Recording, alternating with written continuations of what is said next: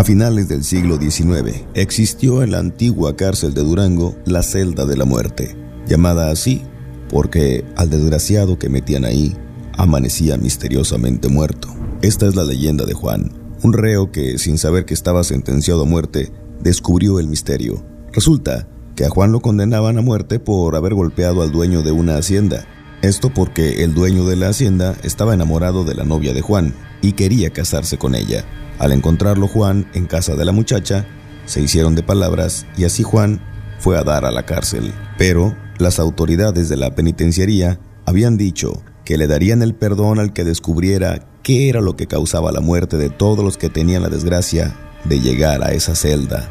Habiendo escuchado esto, Juan pidió que lo llevaran a la celda con una vela y una caja de cerillos para así poder descubrir el misterio.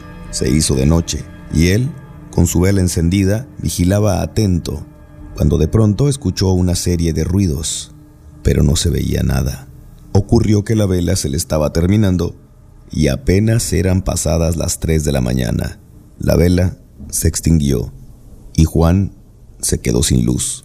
Entonces comenzó a escuchar ruidos otra vez y con la caja de cerillos que tenía encendió un fósforo y vio como de la pared aparecía un enorme alacrán. Lo vio con terror y esperó a que bajara al piso.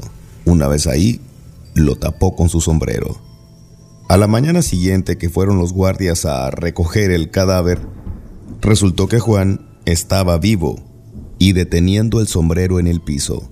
Entonces, los guardias levantaron el sombrero y vieron el enorme alacrán causante de tanta muerte. De esta forma, Juan descubrió el misterio y le perdonaron la sentencia que tenía. Salió y por fin pudo casarse con su novia. Leyendas y relatos.